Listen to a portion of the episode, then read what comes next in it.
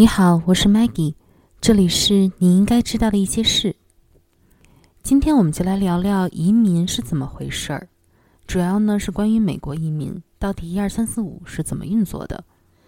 当然，这里并不是关于移民的指导。如果你要听这个，那进错台了，请退出。今天呢，我们就是来聊一聊一般性的美国移民。你听说过 Dream Act 吗？Dream Act 也就是美国的梦想法案。最近这个法案是在议会里面通过了。呃，这个法案通过以后呢，它就会允许在十八岁之前非法来到美国，并且待了至少四年的人能取得合法身份。之前呢，这些人是被归类在童年抵美暂缓遣返计划，也就是 DACA 下。然而呢，这个法案通过以后，就会允许这些人，只要他们拥有高中学历，呃，要不然从军，要不然呢就是。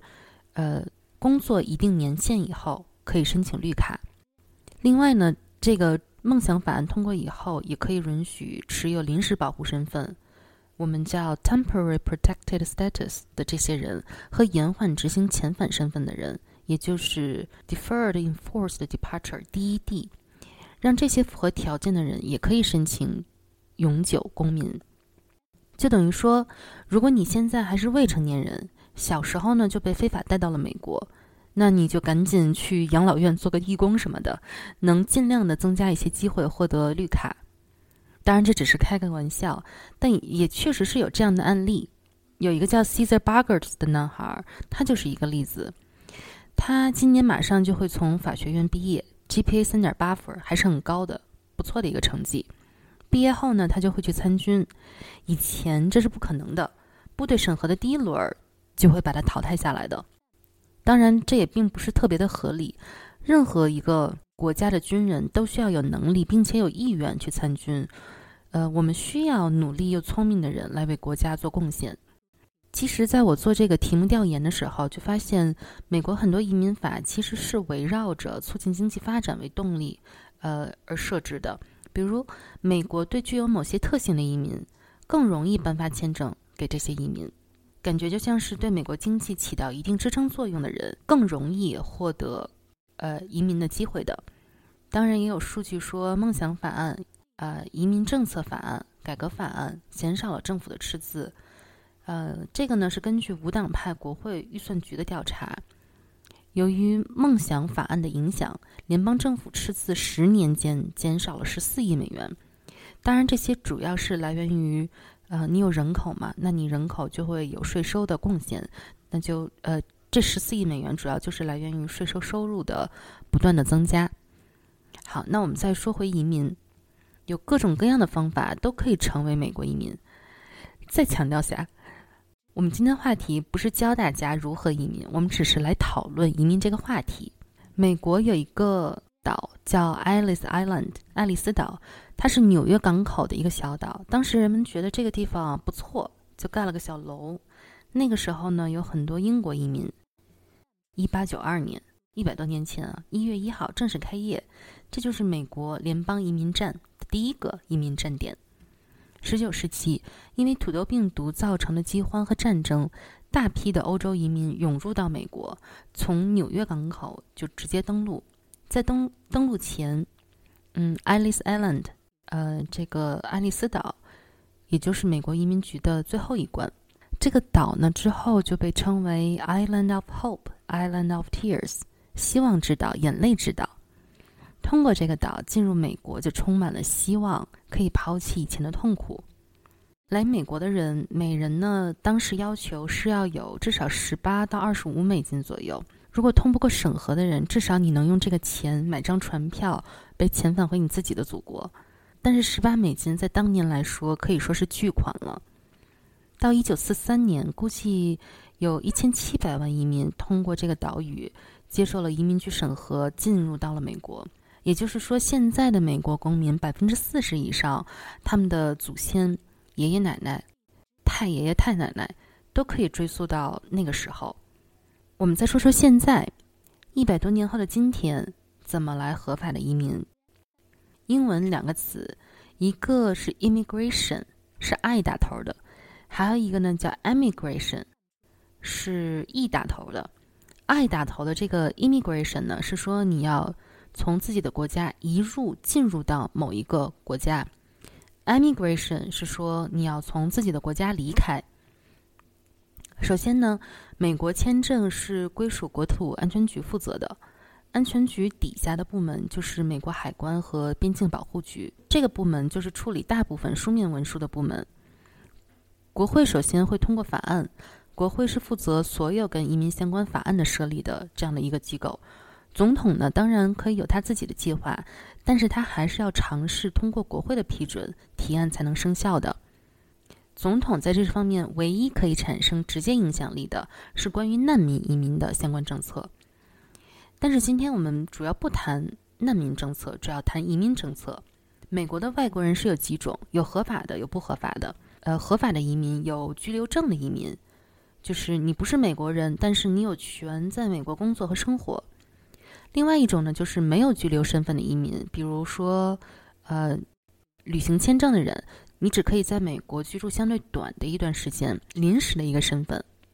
还有一种呢，就是放弃本身国籍，加入美国籍的移民。这个英文词叫 naturalized，就是说你出生的时候不是美国公民，你放弃了自己本国的公民身份才加入美国籍的。还有另外一种呢，就是长居身份的居民。这些人呢，就是可以放心的，你不用着急找工作，干什么都行，什么不干也行。他们不是公民，只是居民。所谓的居民呢，就是不能有投票选举权，但是你其他的所有的待遇都是跟美国公民享受的待遇基本都是一样的，除了选举权这件事情。然后人们想合法去美国的话，就必须要申请签证。在这个所有的程序中当中的第一步，也就是签证申请。签证申请，这就要具体看你在哪儿，在哪儿申请。如果你人在另外一个国家，比如说你在中国，你实在是受不了我们雾霾的天气了，那你想舍弃祖国的大好山河，那你要去美国生活，搬去纽约，你呢首先就要去美国驻华大使馆，告诉签证官说你要去纽约生活，永久生活，那你就成了 PR（Permanent Residence）。永久居民身份的这样的一个公民，工作签证和学生签证也是不一样的。呃，这些呢都只能叫做临时签证。PR 呢是永久签证，但是这个签证只是让你从自己的国家能够通行到美国的关口，还是不能进入美国的。签证官面试你以后可以拒绝你，即使你获得了许可，入关的时候审查还是会审查。在你入关的时候的审查，还是有可能拒绝你进入美国境内的。他们可以说，嗯，找些理由吧，比如说你长太丑了，不喜欢你胡子，就是你回自己的国家，我们不欢迎你。这些都是有可能的。如果你到了关口，还是会问你一些问题，比如说你从哪儿来的，你想来这儿干嘛？你进入美国以后打算怎么支付自己的开销？你在美国有亲戚吗？等等等等。签证有各种各样的，可能看你很顺眼，没有什么犯罪记录，长得也不错啊，就让你入关了。还有可能，签证官并不确认你有没有犯罪的潜力，到底让不让你进呢？就是也是一个问号。美国一年呢能给出的这个 PR，就是永久居留身份，是四十八万个，而且呢，这是四十八万不是单个人，而是以家庭数量为单位的。比如说，你嫁给美国人，或者你有双重国籍，但是因为什么原因，当时你没有选择要保留美国国籍，或者你父母在美国，那这些就很容易移民了。美国呢，它为了促进经济形势，比如说你二十一岁未婚，那你很可能就会到美国以后找个美国媳妇儿，生儿育女，对吧？你会照顾这个美国媳妇儿，那你就需要找个好工作，需要花钱养小孩儿。然后你的小孩儿呢，以后还会在美国好好的工作，那你就不会给美国经济拖后腿，而是至少去促进它的经济发展。假如呢，你在美国有亲戚，你需要证明你们的亲属关系，那证明的程序肯定，比如说啊，我保证他是我爸，你相信我吧，要比这样要复杂的多。所以你爸他要有材料证明他能养活你，而且他这个材料就是证明他的收入。必须要超过美国最低收入百分之二十五的情况下才可以，也就是说，他至少要有年收入超过一点九万美元以上。但其实这真不是很多的钱，是一个非常温饱的一个收入。但这基本呢，主要是为了来证明你去美国至少不会要饭，你有足够的温饱。然后呢，呃，他们就会接受你的材料以后，就需要被美国竞争情报系统，也就是 CIS 接收。然后国务院会查看你是否有有效的签证号码发给你。你如果之前去过美国，还能使用这个签证号，只是把你的签证状态改变一下，从临时的签证改成永居签证的状态就可以了。但是呢，如果你在美国境外，你可以用这个签证号在你所在的国家完成签证申请流程。所以呢，长期居留身份的要求主要的一个分别，就是你到底是在美国境内还是在美国境外。如果你要获得家庭支持，给出你证明。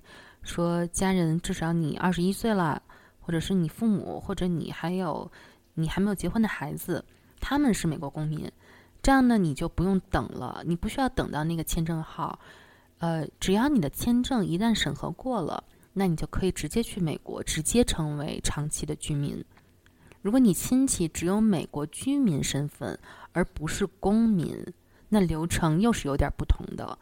二十一岁以上的美国公民的父母、养子、养子女，呃，还有养母、养父，嗯，这些呢都是被视为直系亲属的。但收养关系必须是在十六周岁以前就建立了的。呃，继的子女和继父、继母也被视为直系亲属，但是继父母呢必须是在孩子满，呃，满十八岁以前结婚的。还有一种方式呢，就是叫做多元化移民签证，又叫做抽签移民签证，或者是绿卡抽奖。这是美国政府每年会根据《移民与国际法》，呃，英文呢叫《Immigration and Nationality Act》，呃，它其中有一个二百零三号的 C 条，它的规定呢，就是说为特定的国家所举办的某些活动，来吸引合格的申请人来移民美国，在当地生活和工作。每年的名额呢是五万人。以往呢，申请人需要写填写一些表格，在表格内呢填写一些个人的资料、照片等等。而表格呢要在规定的日期，一般呢是以邮寄的方式寄到国务院，嗯，领务局的肯塔基中心领务中心。它是不接受快递或者任何专人送达的方式。美国在全球的其他的大使馆或者领事馆也不会代为接收。从二零零四年接受申请的呃时候呢，你就可以参加参加网上的指定的一些网站，在线上填写资料或者上传照片的这样的方式进行。最近的一次抽奖的这样的活动呢，就是在二零一六年接受申请的二零一八年年度绿卡抽奖。申请的名额虽然是五万，但是实际提出申请但不会完成申请的流程大概是十一万。这些人呢，主要是来自一些，呃，非常发达的发达国家，比如说瑞士、澳大利亚。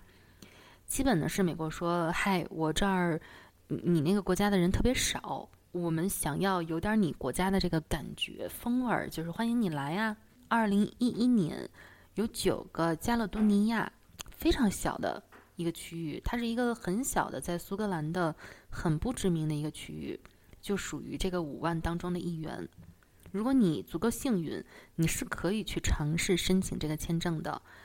嗯，在美可以在美国居住生活，还能带家人一起过来。另外一种呢，叫美国杰出人才移民、职业移民的第一优先，也就是说，这种人才非常少。比如说姚明、易建联、郎平、郭晶晶、田亮，啊，是吧？刘德华、葛优，这些人，他们都是符合的。无论你是否喜欢这些人，他们是世界冠军，是世界知名人士。然后，如果你办这个呃职业移民第第一优先，这些人是可以的。其实移民局处理绿卡申请也只能根据各种文件和证书来做判断，他们其实并不太会亲眼见到你这个人来确定你是不是一个非常优秀的杰出的人才。比如说，你会剪纸，你会雕塑、刺绣、书法。啊，摄影、主持这些等等，只要有证件，有充分的证明来证明你是杰出的，嗯，这个职业移民第一优先的签证都是有有可能办得下来的。另外一个方式呢，就是通过申请工作，也这其实也是大部分的人的移民的一个方法，就是还是规规矩矩的找份工作，让公司给一个 sponsor 的绿卡。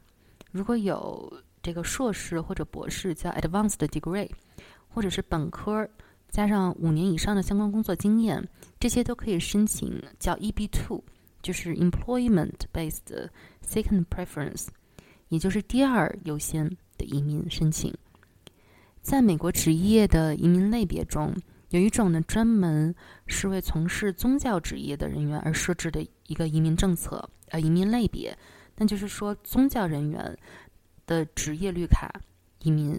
然后这这类的职业移民呢，就是第四类优先级别，叫 EB four。还有一个 EB 五，就是投资移民。它是申请为了吸引外资、创造就业机会、刺激美国经济增长嘛？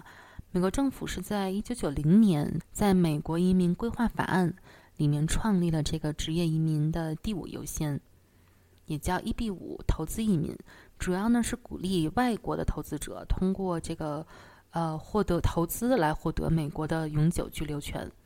投资移民对于拥有足够的财产并且有意呃。有意愿移民到美国的外国公民来说，是具有普世的优越性的。投资移民不要求申请人拥有任何学历或者其他的履历或者任何的资质，无论申请人是什么国籍，是否有过投资经验，是否有过企业管理的技能，这些都不重要。甚至是你会不会说英文，都没有什么限制。一般呢，美国移民局的要求就是投资额至少要大于一百万美元。但是凡事都是有例外的，部分地区的一些投资基金投资金额可能就是限制下调到至少大于五十万美元，你就可以了。除了投资资金以外，另外一个核心的要求呢，就是创造就业。呃，美国法律呢规定是一般是在呃你的这个投资移民表格批准以后的两年内。对于创立新企业的投资人，投资的新企业必须直接雇佣十个全职以上的美国员工才可以。但是，其实这是一个不错的选择。如果你投资对了，不仅能够获得签证，可能还能大赚一笔或者小赚一笔，这些也都是有可能的。另外一个很有意思的话题呢，就是我们之前稍微提到过的政治避难移民，也就是政治庇护。它是指呢，一个外国人身在美国，并且这个外国人呢符合一定的法律界定的难民的条件。为了分析方便呢，这个定义呢可以被分解为主要三个条件。第一呢，就是这个外国人不能或者不情愿返回他的国家。第二呢，是因为这个人呢，呃，遭受迫害或者有理由担心，只要他回到自己的国家，可能会遭受某某种迫害。第三呢，就是因为这种迫害是因为这个外国人的特定的种族、宗教信仰、民族或者国籍，比如说他属于一个特定的社会团体，或者他所持有的这个政治观点等等引起的。值得注意的呢，就是移民局或者移民法院只要相信申请人他曾经遭受迫害，或者申请人他有理由担心受到迫害，这两个其中条件之一达成，申请人呢就可以获得难民身份。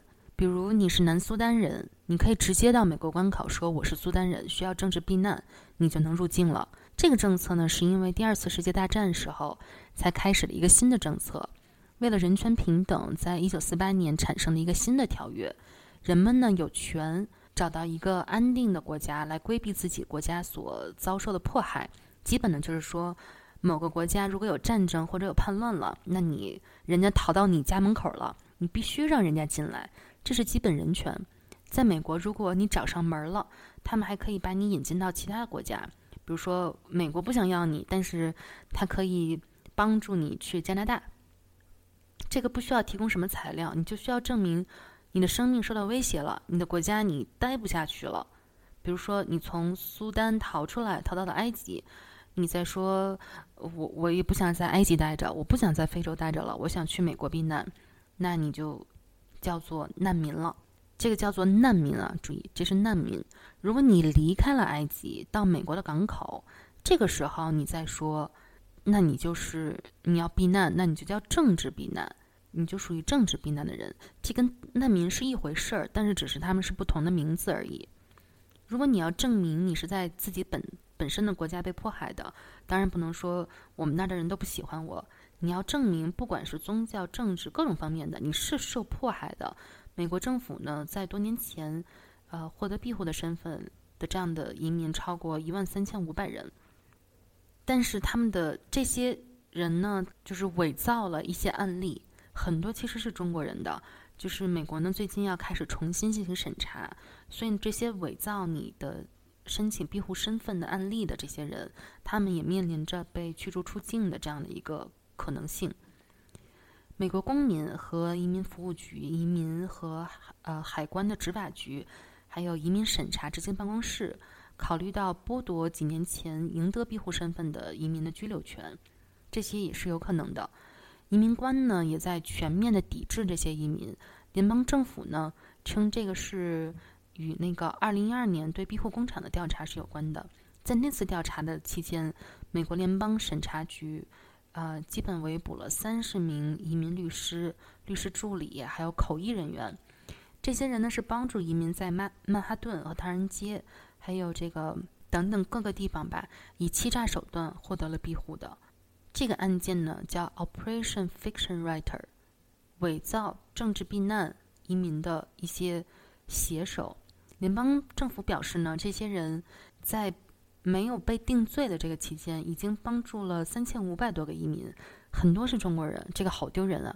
他们成功的获得了庇护，但是呢，美国人指出，他们使用这样的各种样板语言啊，在编造受迫害的故事。然后呢，导致客，然后呢，引导他们的客户去记忆，然后向移民官去背诵这些虚构的情节，然后伪造一些文件，就去申请一个庇护的一个签证。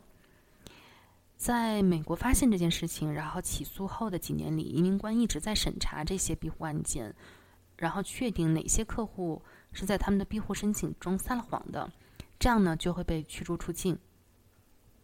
其实恶心人的情节呢，就在这儿，就是 Operation Fiction Writer 在这个移民庇护的调查期间呢，其中一名被调查的人和当局合作，就来抓捕他自己的朋友，这个换得自己的自由哈，确保自己的签证的身份。嗯，这个人呢，他就告诉美国政府说，当时帮助他的这些律师呢，就是告诉他们的这些客户。说我们，你放心，我们好好的来帮助你编造，啊，你在国内的这些受迫害的经验经验，只要你好好的记下来，细节记清楚，那你是没有任何的什么，没有什么风险的，这个就是他们所谓的法律建议。好，这是比较，呃，钻人家法律空子的一个很恶劣的行为。我们再说说美国这个关口的这些工作人员。如果他们抓到任何非法进入美国的人，他们至少会问四个问题：第一个，你为什么离开自己的国家？第二个，把你遣返回你自己的国家，你有什么意见吗？第三个，如果遣返你，你会被伤害吗？第四个问题，除了以上的问题以外，你还有其他的问题吗？也就是说，任何到美国关口的人，至少都会有机会跟政府的工作人员说上两句。告诉他你有一个避难的需求，或者你有一个其他的什么难处。好，再看一下，呃，二零零九年啊，有一个全民的全球的难民调查，这个数量已经很惊人了，达到一千三百六十万，这是全球范围范围。但是在二零零五年，也就是四年前，只有九百六十万，这是一个很大的一个飞跃。嗯，现在十年过去了。一个再更新的一次的全球的这个难民调查结果还没有出炉，但是，一八年呢，美国就有六万多的难民，一年之内，加拿大有一万一千人，澳大利亚有九千人，所以说呢，难民还是一个非常庞大的移民的数字。好，这就是今天的内容，希望你喜欢。如果你还没有订阅我的频道，请订阅我的频道。祝你开心，也希望你保持对这个世界的好奇心。拜拜。